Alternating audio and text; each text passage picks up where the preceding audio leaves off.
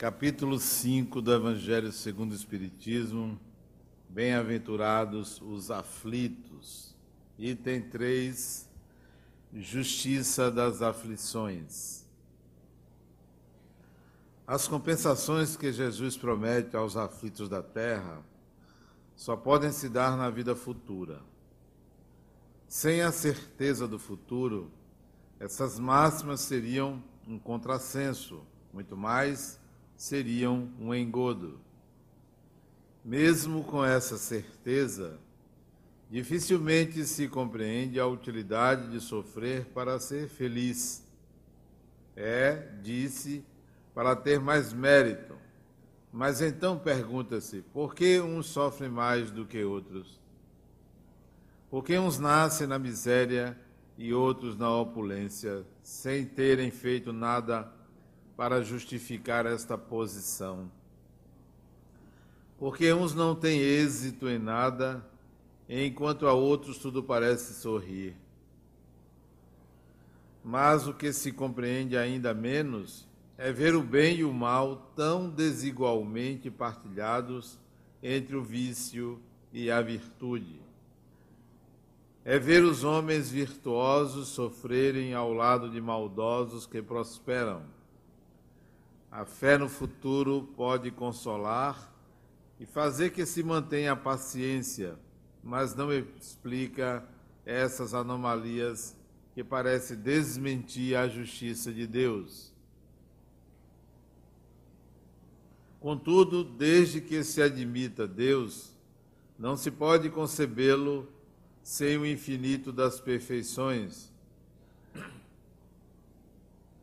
Ele deve ser todo poder, toda justiça, toda bondade, sem o que não seria Deus. Se Deus é soberanamente bom e justo, ele não pode agir com capricho nem com parcialidade. As vicissitudes da vida têm, portanto, uma causa. E dado que Deus é justo, esta causa deve ser justa. Eis do que cada um deve se compenetrar. Deus pôs os homens no caminho desta causa, pelos ensinamentos de Jesus e, atualmente, julgando-os bastante maduros para compreendê-la, ele a revelou interinamente pelo Espiritismo, quer dizer, pela voz dos Espíritos. Aí está a lição que Allan Kardec nos traz hoje, comentando Bem-aventurados os aflitos. Durante muito tempo, as religiões, sem exceção, tratam seus adeptos como seres ignorantes. Esse modo de lidar com os crentes, os adeptos das religiões, é antiquíssimo. Parte-se do princípio de que existe uma casta sacerdotal de gurus, de mestres, de senhores detentores do conhecimento a respeito do divino que deve passar para aqueles outros esse conhecimento, tornando-nos dessa forma clientes desta casta, dependentes. Esse sistema pode ter vigorado durante muito tempo, mas é hora de mudarmos esta condição. Porque seria eu aquele que saberia mais do que você? Por que seria eu o intermediário entre Deus e você? Por que não seria você também aquele que teria uma relação direta com a divindade, com o que quer que seja responsável por tudo que existe. É hora de amadurecermos e sairmos do lugar daqueles que estão sempre à espera de alguém que traduza o conhecimento divino. A relação deve ser direta, objetiva, simples e não apenas feita a partir de intermediários. Digo isso porque aprendemos durante muito tempo que temos que fazer um sacrifício para agradar a Deus. Temos que adorar. Temos que oferecer alguma coisa para esse ente todo-poderoso para obter vantagens. Aprendemos isso. Será assim? Pior, aprendemos que temos que sofrer para pagar. Aprendemos que merecemos ser punidos, castigados quando erramos. Aprendemos que temos que, para nos redimir de um erro cometido, sofrer para demonstrar ao Criador a nossa submissão e humildade. Aprendemos isso. E isso está na base do nosso modo de pensar. E isto influencia o nosso modo de agir, e isto influencia o nosso destino. Nos tornamos escravos de uma maneira de pensar altamente prejudicial à própria evolução. É como se nós construíssemos uma cadeia e morássemos nela e achássemos que estávamos no paraíso. Porque criamos a ideia de que merecemos aquela prisão. Nós temos que nos libertar não de cadeias físicas, não apenas de sair de nossas casas, de ir buscar a rua, mas nos libertar de crenças, pensamentos, ideias aprisionantes, que não nos libertam para uma compreensão melhor da vida, do destino, de quem nós somos. Quando Allan Kardec questiona esse modo de pensar a respeito do sofrimento, e que não basta crer na vida futura, está nos oferecendo a possibilidade de uma reflexão mais profunda a respeito de como encaramos a religião, como encaramos as tribulações da vida, os reveses, as doenças. Nós temos que ter uma outra maneira de pensar, e isto não é um estalo, não é uma palestra, não é um livro. É focar a consciência num propósito de libertação, de se libertar, de nos libertarmos dessas crenças opressoras. O Espiritismo é uma doutrina que oferece algo fundamental para essa libertação, chamada imortalidade. Você é um espírito imortal. E se isso fosse levado a sério, se a consciência da imortalidade de fato estivesse impregnada, integrada ao seu ser, um novo dia se descortinaria para você uma nova visão de mundo, de realidade, surgiria. Mas ainda colocamos a imortalidade no terreno da crença, suspeitando às vezes se é ou se não é. Porque ficamos à espera de uma revelação, de algo que nos dê certeza. Quantos não dizem isso? Eu só acredito vendo. Nem vendo, porque não é uma questão de visão, de percepção dos sentidos. É uma questão de sentir. É mais do que pegar, ver, ouvir ou falar. Então não levamos a sério isto, não levamos às últimas consequências. Imaginamos a vida futura, a vida no além, a partir de relatos, a partir de informações de terceiros. Que tal você começar a refletir sobre possibilidades?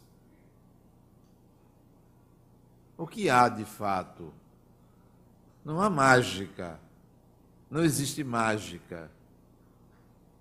Coloque sua imaginação lógica e você verá que a vida espiritual não tem superpoderosos, não tem sobrenaturais, não tem todo mundo falando de evangelho, não tem todo mundo curando, não tem todo mundo pageando quem está aqui. Tem pessoas, seres humanos como você, uma simples imaginação, mas nós esperamos que, olha, o espírito tal disse isso, disse aquilo. Sim, mas você pensa o quê? Ou você não pensa? Ou você não é capaz de investigar, de imaginar, de criar?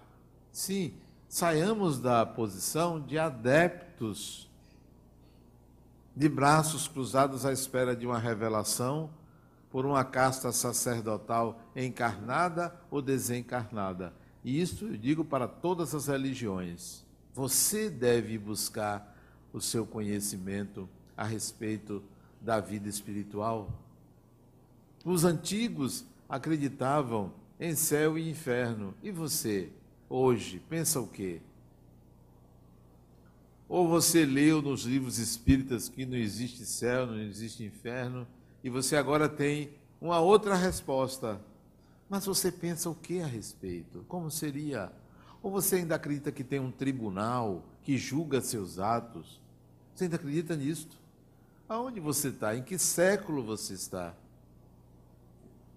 E o amadurecimento da sua consciência está onde? O seu sistema de crença é baseado nas suas leituras? então é melhor ficar à espera de um revelador, submisso ao tempo, às contingências externas, quando nós somos proprietários do nosso destino. Nosso destino não está na mão de ninguém, é nosso. Então é hora de ter uma outra visão. E em busca dessa outra visão, a respeito de tudo que significa espiritual. E ao lado disso, em paralelo a isso, viver a vida normal, trabalhar, se relacionar, lidar com dinheiro, lidar com patrimônio, lidar com acidentes, com problemas, normal. Para ter esse entendimento da vida espiritual, nós não precisamos nos desligar do mundo para ir em busca disso. Os antigos pensavam assim: olha, vá para uma caverna, vá para um mosteiro, dê tudo que você tem. Como assim? Isso não é uma brincadeira. A vida real, todo mundo trabalha. Todo mundo trabalha, isso é a vida real. Não pense que humildade é desfazer-se de bens e dar aos outros. Isso é injusto. Que você deu o que você conquistou pelo seu trabalho a quem não trabalhou para conquistar isso. É injusto. Então, em meio à vida comum, em meio à vida normal, busque a transcendência. Mas nós aprendemos lá atrás, não, que tinha que entregar tudo. Veja o que aconteceu com Francisco de Assis, que é um exemplo, mas um exemplo de vida para quem era filhinho de papai. Ele não deu nada aos pobres que era dele. Nada. Não se desprendeu de nada que era dele. Ele se desprendeu do que era do pai. Então é fácil. fácil, ó. O meu pai que deu, não quero, não quero nada seu. Ok. Agora, e o seu? Você se desprende? O que é seu? E o que é seu você tem que valorizar, porque é conquistado com trabalho, com esforço, com suor. Ensine aos outros a fazer semelhantes conquistas. Porque toda vez que você dá o que você conquistou com seu suor ao outro, você está dizendo a ele: tudo é mágico, não faça nada, que Deus lhe ajuda.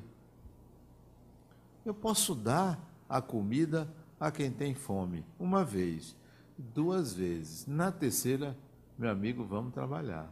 A não ser que a pessoa seja deficiente, não tenha condições, não tenha de fato capacidade. Mas se tiver, você vai trabalhar. Isso já aconteceu. Uma vez uma pessoa esteve no outro centro, passou na porta pedindo uma coisa para comer. Eu disse, fulano, você está precisando comer? Ele disse assim, eu, ele mais velho do que eu, talvez ele tinha uns 40 anos, eu nessa época tinha uns 38. Ele chegou para mim e disse: Eu não comi nada hoje. Ele disse: Eu vou te dar o de, comer, mas me ajude aqui a varrer essa porta. Não. Aí eu disse ele: Você não merece. Mas não digo isso com raiva nem por falta de caridade. Porque caridade não é só dizer sim. Às vezes um não é uma grande caridade. Não, não vou lhe dar não. Você está com fome? Não vou lhe dar não, porque você tem braços para trabalhar. Ele ficou com raiva de mim, me xingou. E vai pedir em outro lugar. Eu não faço sempre assim não. Às vezes eu dou. Depende de quem está encostado em mim. Se for um bom espírito, se for um bom espírito que está encostado em mim, eu digo não. Mas se for um espírito piedoso demais, eu digo sim. Depende do caboclo que encosta. A palavra caridade para mim tem um sentido profundo. Tem um sentido profundo. Não é simplesmente dar. Mais um detalhe sobre aflição sofrimento. Se eu vir uma pessoa sofrendo, a mim não importa o mal que essa pessoa haja feito. Eu vou fazer o possível para eliminar o sofrimento. Não sou daqueles que acham que um ser humano merece sofrer. Não acho. O ser humano merece ser educado. Ser educado, não sofrer. Sofrimento é uma escolha. Não é obrigatório. Ninguém precisa sofrer para aprender. O sofrimento de um espírito revela a ignorância dele, a sua ignorância. Quando a gente lembra do sofrimento de Jesus, nós estamos pensando em nós. Sofreu ele? Será? Porque sentir dor não é sofrer. Sofrer é uma elaboração psicológica. Dor é algo físico. Nem sempre uma doença é um sofrimento. Nem sempre a dor é sofrimento. Sofrimento é porque você considera aquilo que você atravessa algo que você não sabe lidar. Algo que você pena porque não compreende o sentido da lição. Aí sofre. O sofrimento é uma escolha. Se você me falar em sacrifício, Estabelecendo uma diferença entre sofrimento e sacrifício, sacrificar significa gastar energia. O sacrifício é necessário, o sofrimento não. Todo ser humano, para conquistar alguma coisa, tem que se sacrificar. O que que você tem que sacrificar? Seu tempo, as forças vitais do organismo, você tem que sacrificar o foco da sua consciência se tem que sacrificar. Então, o sacrifício neste sentido é necessário para toda e qualquer conquista, o sofrimento não. Então, se alguém me rouba o carro, eu não vou sofrer. Eu posso até lamentar, mas não vou sofrer por isto. Eu tenho que entender o recado da vida. Então, se desencarna minha mãe, como já desencarnou, eu não vou sofrer, eu vou sentir saudade. Mas não vou sofrer. Vou rever a minha vida se ela faz parte direta da minha vida, como revi. Se há uma perda financeira, eu não vou sofrer por isso, eu vou reavaliar meus gastos e ir atrás de outro emprego se o motivo foi a perda de emprego, porque vou sofrer. Se tenho um câncer, não vou sofrer por isso, eu vou buscar a medicina para me tratar e avaliar para que a vida me deu aquela doença. E assim, sucessivamente, o sofrimento é a ignorância do espírito em não saber lidar com algo que lhe incomoda. A aflição a que se refere Allan Kardec aqui, ela se reduz significativamente se você compreende que tudo o que lhe acontece é uma proposta divina de aprendizado. Divina. É Deus que está lhe oferecendo, por aquela via, uma maneira de você crescer, uma forma de você se desenvolver. Poderia ser de outra maneira, poderia, mas tem uma questão a ser entendida. Num nível de evolução que a Terra se encontra, a sociedade se encontra, passar por determinadas tribulações, problemas, torna-se natural. Por exemplo, se estivéssemos no tempo das cavernas, você está andando na floresta, ser atacado por um animal e ser comido por um animal, um leão ou algo parecido, natural. Absolutamente normal. Não, é uma não era uma tragédia, porque era parte do sistema. Parte do sistema. Do sistema evolutivo. Então, tem problemas que você não tem como fugir, não é kármico, mas sim contingência da sociedade. Por exemplo, nós estamos no século. Que século nós estamos? 20 e quanto? 21? 22, 21, né? 21. Século 21. Estamos no século 21. Separa-se mais do que se casa. É uma tragédia se separar? Não é. Mas aqueles que ainda estão olhando a sociedade do século XX, do século XIX, fica todo dia com medo de separar. Já pense nessa possibilidade, porque ninguém pertence a ninguém. Você pode dizer assim, mas Adenal, eu namorando, eu acabei de me casar, vou pensar em me separar. Não, você não vai pensar em se separar. Mas antes de casar, já considere que uma relação é passível de separação. É passível. Não encare isso como uma tragédia. Não é que você tenha, ah, eu vou afastar esse pensamento. Isso é coisa de criança. Criança afasta pensamento. Adulto diz sim.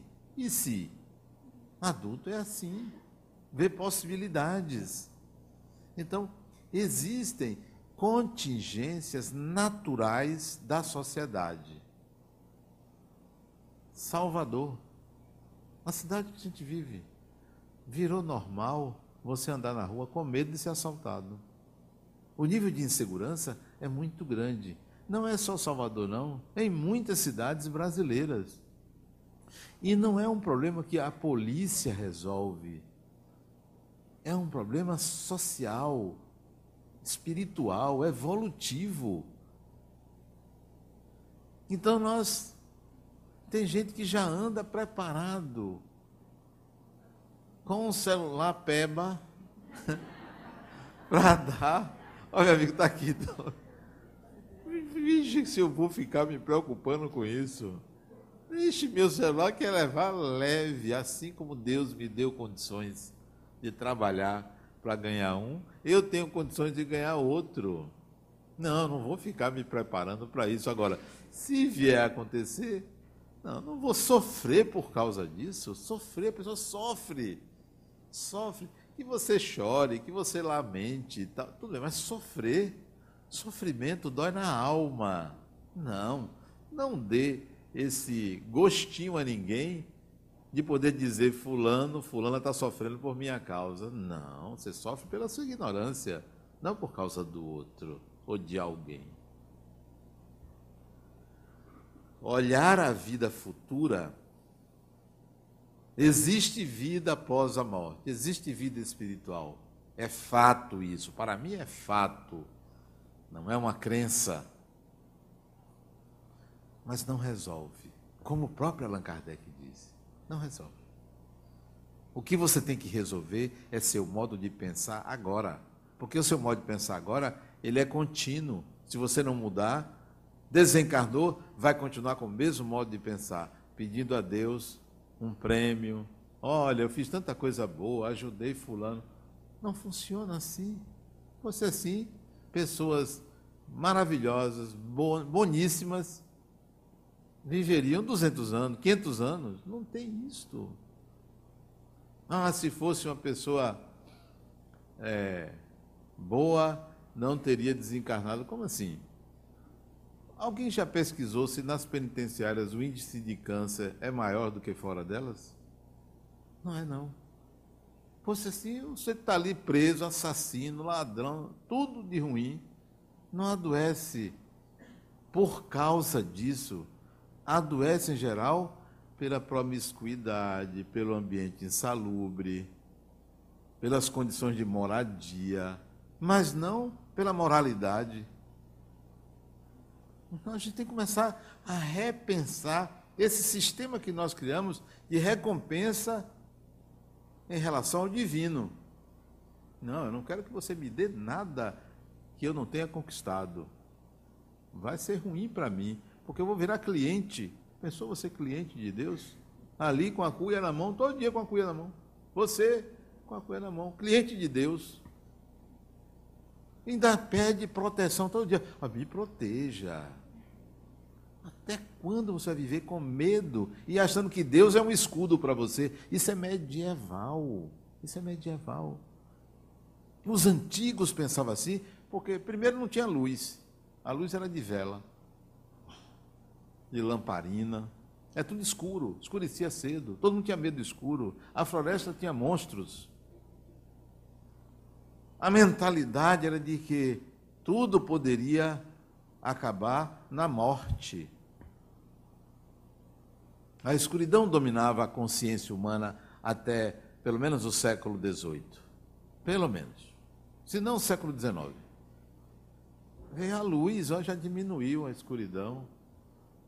E você já começa a perceber que o Criador não é um velho de barba que fica ali num trono julgando os bons e os maus.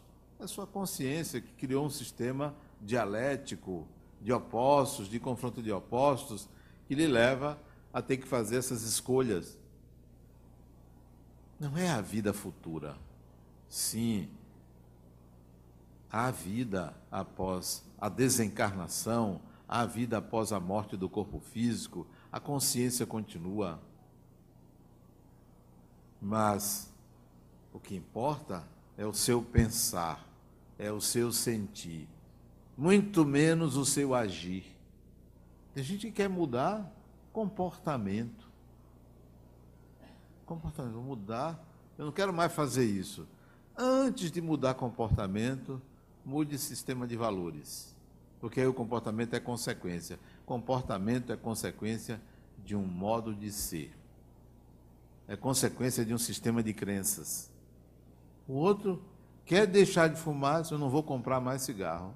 Não dá certo isso. Quer deixar de fumar? Trabalhe sua ansiedade. Questão de ansiedade. Quero deixar de comer doce. Trabalhe seu gosto. Trabalhe seu gosto. Minha filha do meio roía unhas. E a gente tinha. Isso desde os um ano e meio de idade, ela já ruía a unha. Ruía a unha dela, ruía a unha do pé do irmão. Um dia a gente pegou ela ruendo a unha do pé do irmão. O irmão lá com o pé para cima e ela ruendo o dedinho. Ele tinha um ano, ela tinha uns quatro anos, e ela roendo, ruía a unha. E a gente já tinha feito um bocado de malabarismo para deixar ela deixar de roer unha. Sabe o que eu fiz uma vez? Eu comprei gengibre e passei gengibre nas unhas dela, que ela detestava gengibre. Passou a gostar. Passou a gostar de gengibre. Passou a ser o condimento que eu queria trabalhar o gosto dela. Sabe quando ela deixou de roer unha? Por volta dos oito anos de idade. Sabe por quê? Porque nós fomos a raiz da questão, da vida dela. E é fácil você, quando você identifica o valor máximo de uma pessoa, ofereça aquele valor máximo. Porque se o valor é máximo, o mais é menor.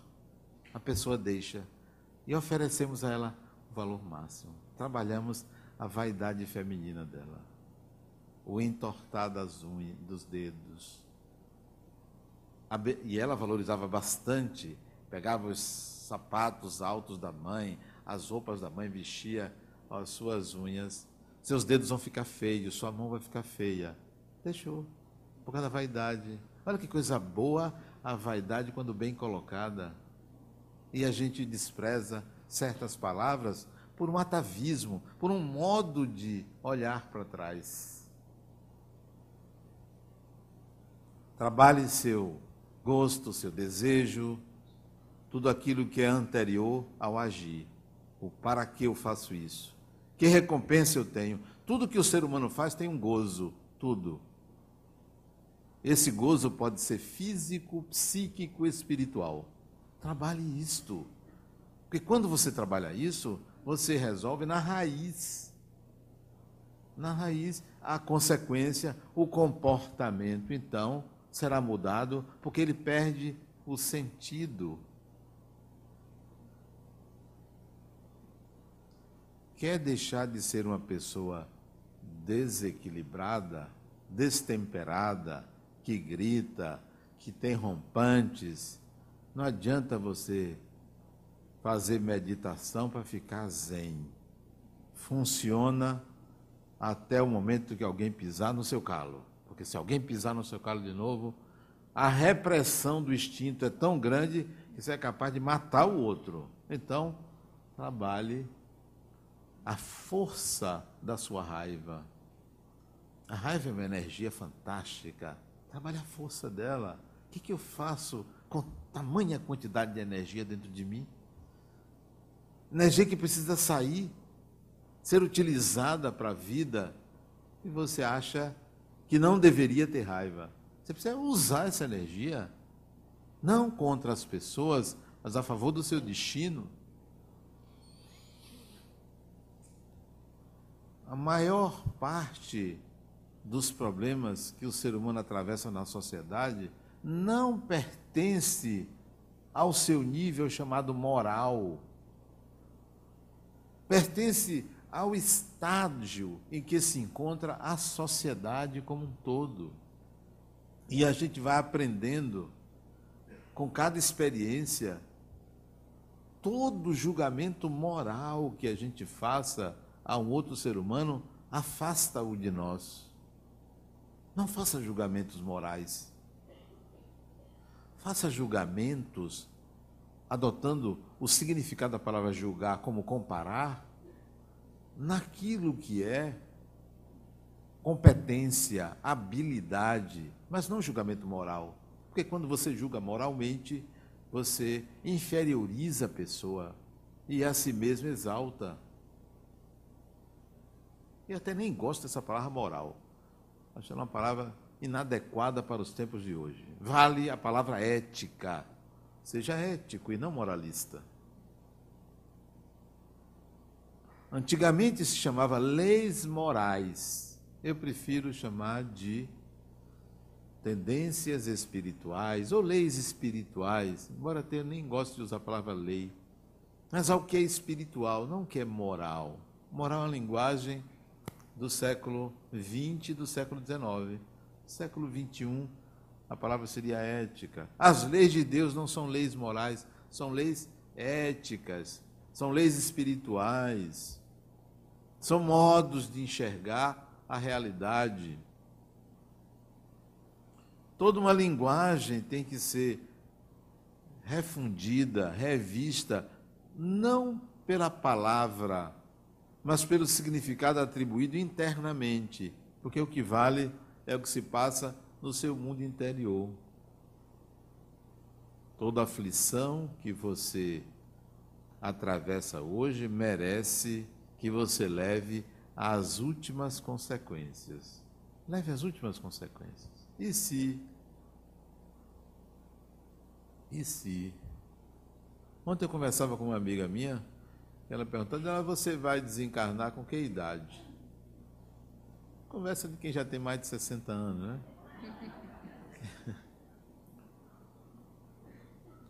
Isso não é conversa de adolescente, né? Ela acha que tem uns 60 também, embora apareça mais, mas tem uns 60.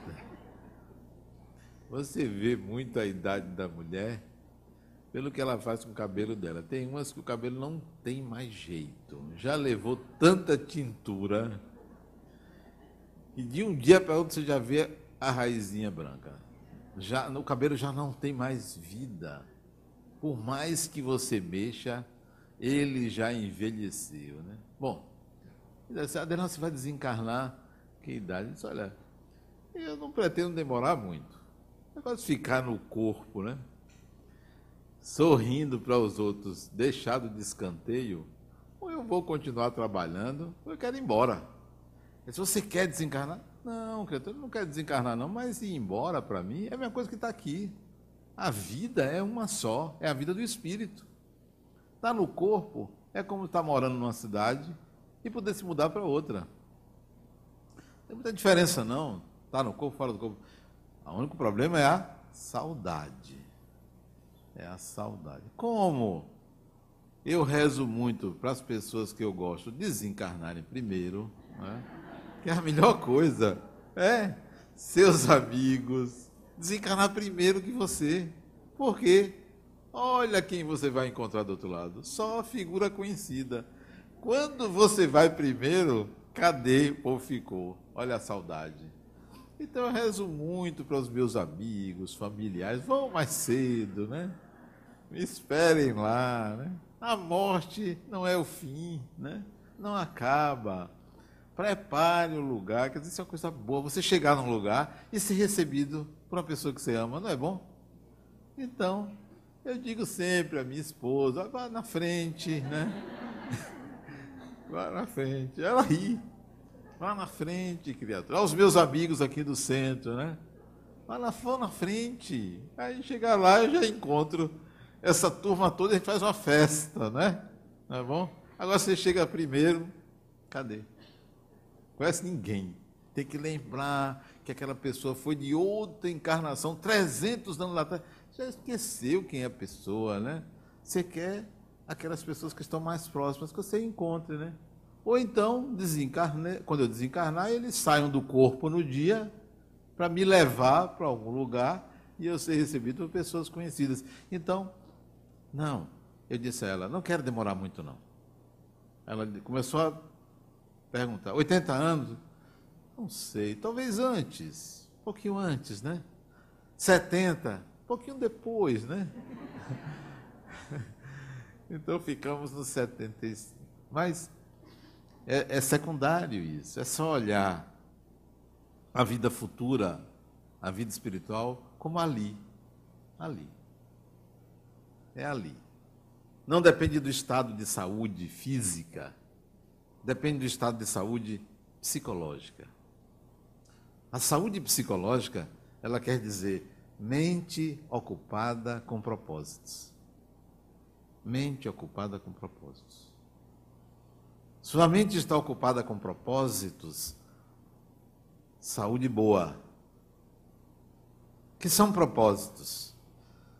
Foco em realizações de acordo com os seus desejos evolutivos, propósitos superiores, propósitos bons, crescimento, desenvolvimento da personalidade, aprendizado, cursos, trabalho novo, projetos novos.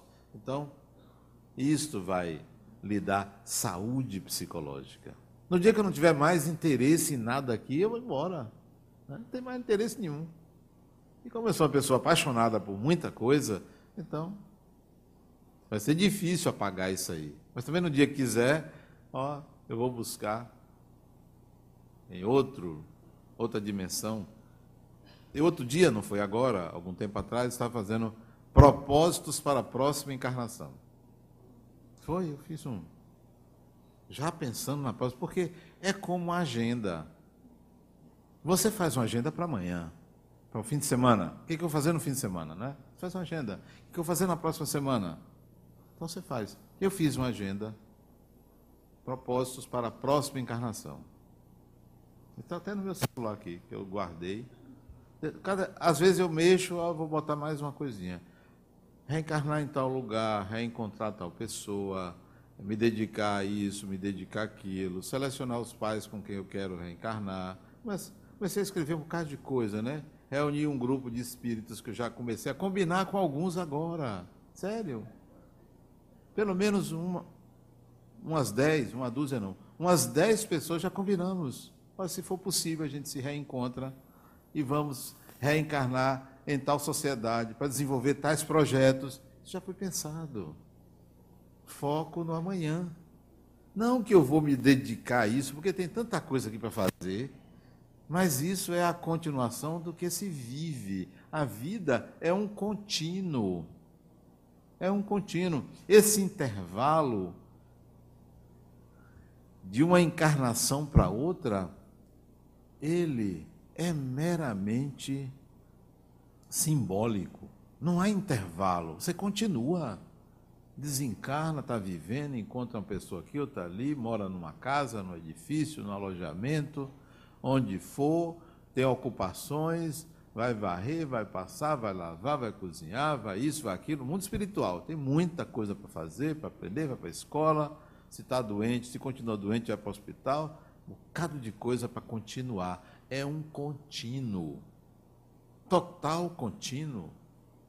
Não tem esse negócio de parou para refletir, ser julgado por Deus para ver para onde você vai. Você tem que trabalhar. Não tem. Trabalho é uma circunstância penosa para o espírito. Todo mundo tem que trabalhar. Seja encarnado, seja desencarnado. Espírito desencarnado que não trabalha, ou é preguiçoso ou está doente. Não tem saída. É como aqui. Ou você trabalha, ou você é preguiçoso, ou você está doente. Escolha, um dos três. É melhor sair da preguiça. É melhor deixar a doença de lado e trabalhar. Trabalhar no sentido de uma ocupação útil. Uma ocupação útil. Quando você tem uma fonte de renda garantida, sabe o que você deve fazer? Arranjar um trabalho. Faça isso. Porque você já está garantido. Agora eu vou trabalhar para me desenvolver. Eu não vou trabalhar mais para ganhar dinheiro. Eu vou trabalhar para me desenvolver. Eu vou em busca do meu desenvolvimento. Eu me aposentei, eu sou aposentado. Eu me aposentei aos 43 anos de idade. Vocês acreditam? Tem 20 anos que eu me aposentei.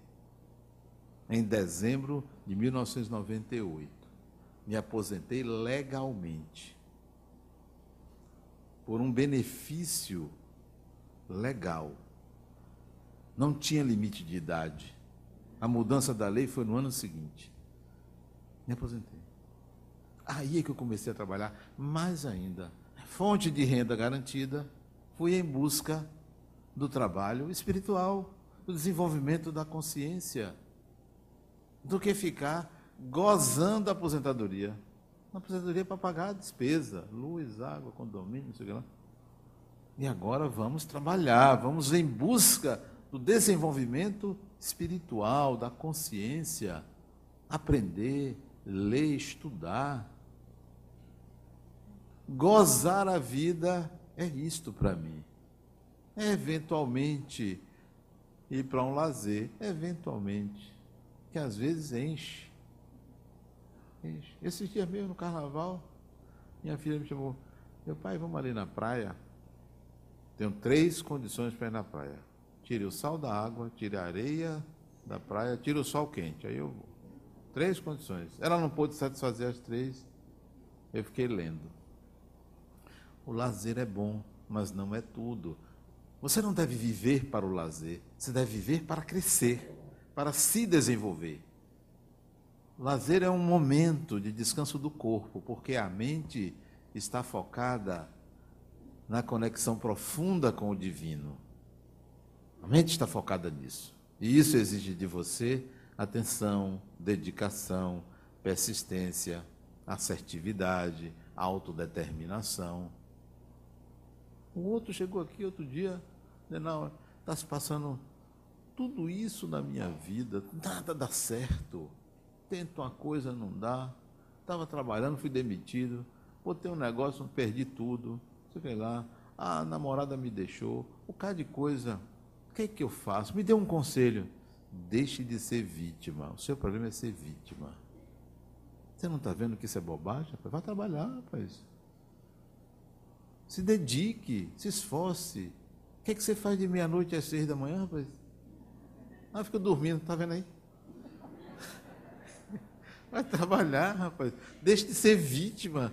Muita gente vítima do destino, vítima de Deus, vítima dos outros. Não aceite o lugar de vítima. Não aceite. Ninguém é vítima de ninguém. Você é o seu problema, você é a sua solução. Seja aqui, seja desencarnado, você é o seu problema, você é a sua solução. Ah, quando eu desencarnar, um espírito bom vai me ajudar, me levar para não sei aonde. Não conte com isso. Todo mundo tem ocupação. Uma hora ou outra pode lhe ajudar, mas vai chegar um momento que vai dizer: meu amigo, agora é por sua conta. Não tem esse negócio de anjo de guarda, não, aqui. Anjo de guarda era no período medieval, tinha lá anjo de guarda. Você não tem anjo de guarda, não.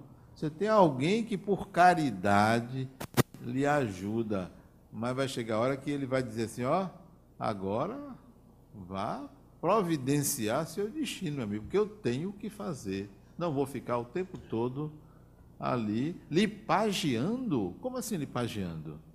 Ah, mas eu, eu li e todo mundo tem umas dificuldades. Se você leu, você analisou, você interpretou, você seguiu uma lógica da vida, você acha que é lógico uma pessoa, um espírito, um ser humano desencarnado ficar tomando conta de um bebê o tempo todo? O bebê cresce. Não cresce o bebê? Você fica tomando conta de filho até tal idade?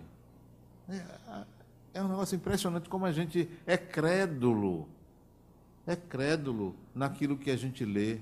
É melhor você rejeitar nove verdades do que aceitar uma mentira. Isso, Allan Kardec diz isso. Então, vamos considerar que há um contínuo na evolução, e desencarnar não é mudar personalidade, pensamento, ideias, é mudar de domicílio. Porque muda, ainda bem que muda de domicílio. Muda de domicílio. Até logo, vá com Deus, procure seu destino. Ah, mas é seu pai, é sua mãe que. Mas e daí? É mãe numa encarnação, na outra pode não ser mais. Uma visão pragmática da vida espiritual, uma visão menos romanceada, utópica, medieval.